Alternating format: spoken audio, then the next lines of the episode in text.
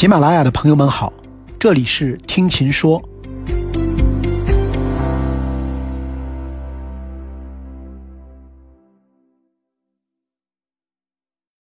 又到一年一度的毕业季了，现在的年轻人的确很难。二零二二年，中国高校毕业生规模首次突破一千万人，达到一千零七十六万人，同比增加一百六十七万人。国家统计局最新数据显示，二零二二年四月，十六到二十四岁青年人的失业率达百分之十八点二，创二零二零年三月以来新高。近日，五八同城赶集执照发布了二零二二年毕业季调研分析报告。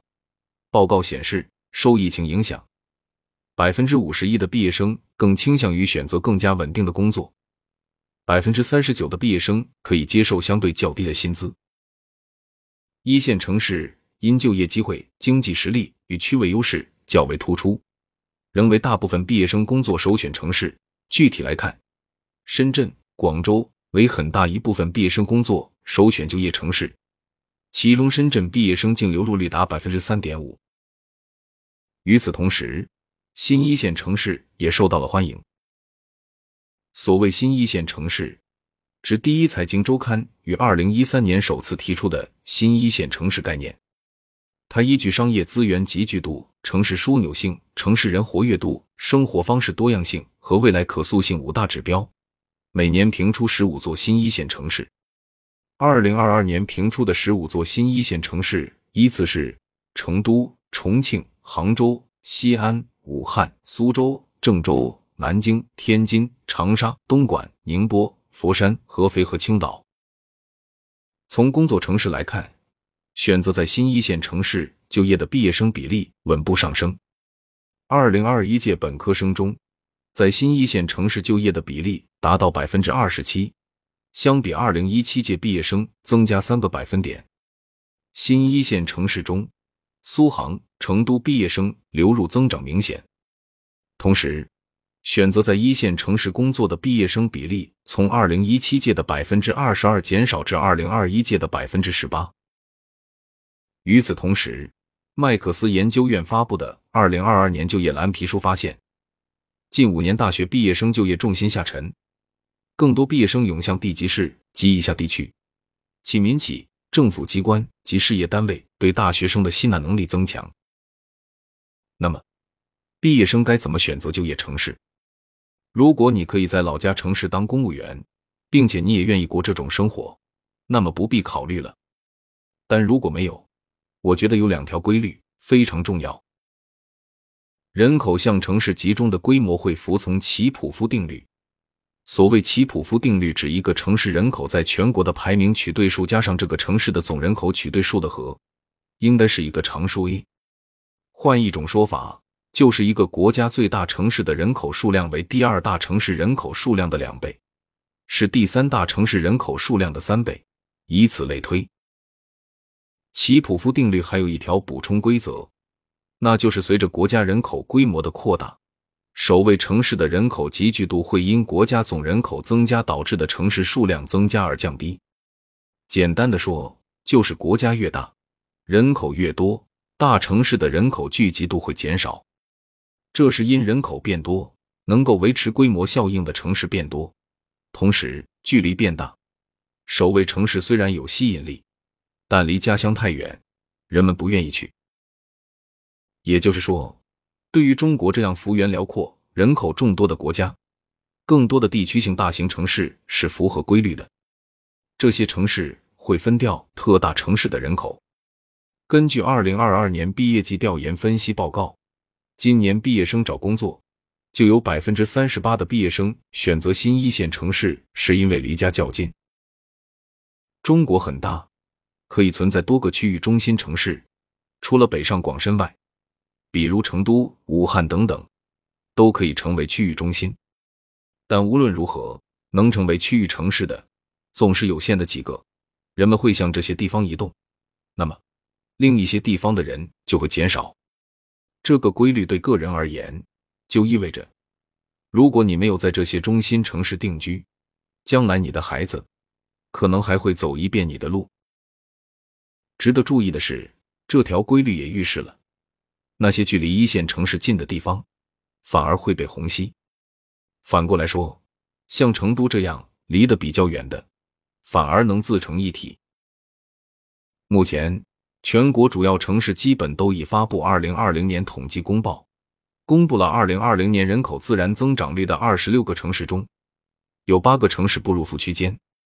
北方城市有三个，即辽宁的沈阳、抚顺，山东的威海；南方城市有五个，都在江苏，即泰州、扬州。镇江、常州和无锡，全都迈入自然人口负增长行列。一个地方人口下不下降，与它本身的经济实力，以及与离它最近的中心城市的距离有关。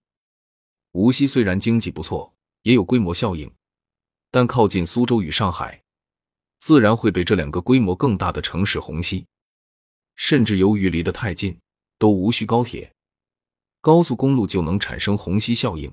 一日往返，那么无锡的年轻人自然会到苏州、上海去。同样，苏州、上海、无锡都摆在面前，选择前两者的几率更高一些。人的选择虽然是直观的，但这背后实际上就是选择去人均 GDP 高的地方。这里的人均 GDP 必须是基于一个相对较大的地域，比如上海周边的无锡。虽然人均 GDP 更高，但体量太小。无锡的华西村人均 GDP 更高，但显然不会成为人们选择的一个主要目的地。虽然数据显示去大城市的少了，但是这并不意味着去大城市不好。一个更难的是，往往意味着更好。而且，大城市现在也放低了门槛，也在积极的欢迎年轻人。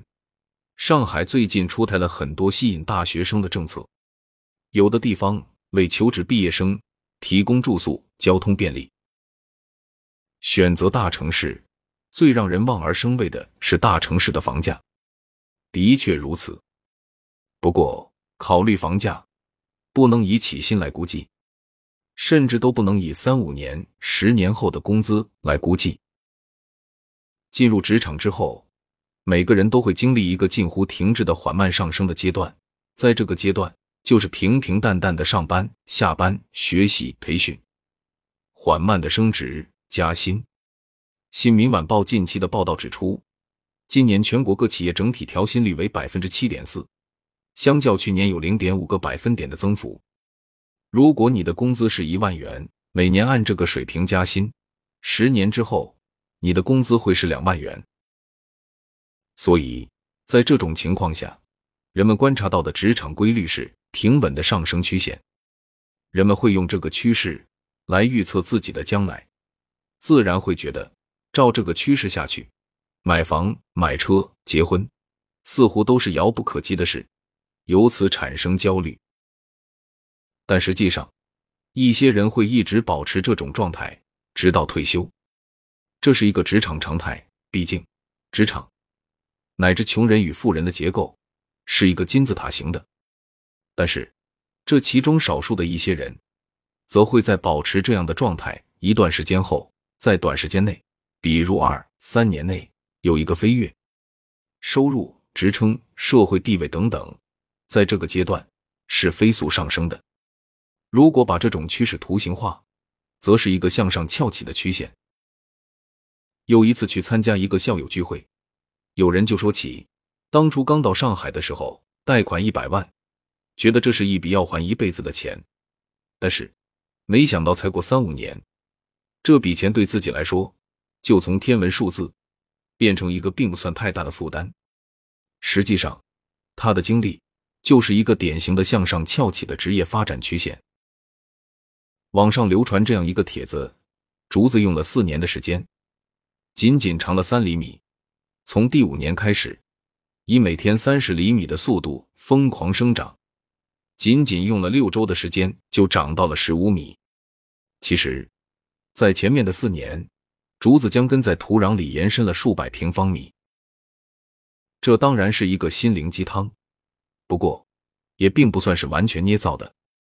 幼竹的生长，一定程度上的确如此，先长根，然后短期内飞速长高。专业的描述如下：在初期，笋尖露头，笋体横向膨大，节间生长缓慢，日高生长量一般一到两厘米。上升期，地下各节拉长生长基本停止，形成根系，地上节间生长由缓增快，日均高生长量十到二十厘米。盛期，竹根伸长并产生侧根，地上节间伸长达高峰，日高生长量达一米左右。职场也是如此，先是默默的积累，在技能、人脉和见识上不断积累，完成积累阶段之后，很多人已经不再年轻，不再拥有学习的黄金状态，但各方面的积累已经非常丰富。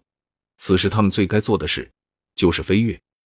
即积累的转换与变现，完成飞跃，画出向上翘的曲线。人一旦进入这个曲线之后，你会发现，十年前对你来说是天文数字的房价，已经不是问题。其实，职业、事业都是如此，长时间的积累，抓住机会，完成厚积薄发的跃迁，而质变往往在一两年内完成。大城市更难。但天花板也更高，实现这种飞跃也更容易。即便到时候没有留在大城市，这种东西也会对一个人的职场发展带来长期的好处。最起码，存的钱更多一些，去到其他城市买房也更容易。所以，先去大城市历练一番不是坏事。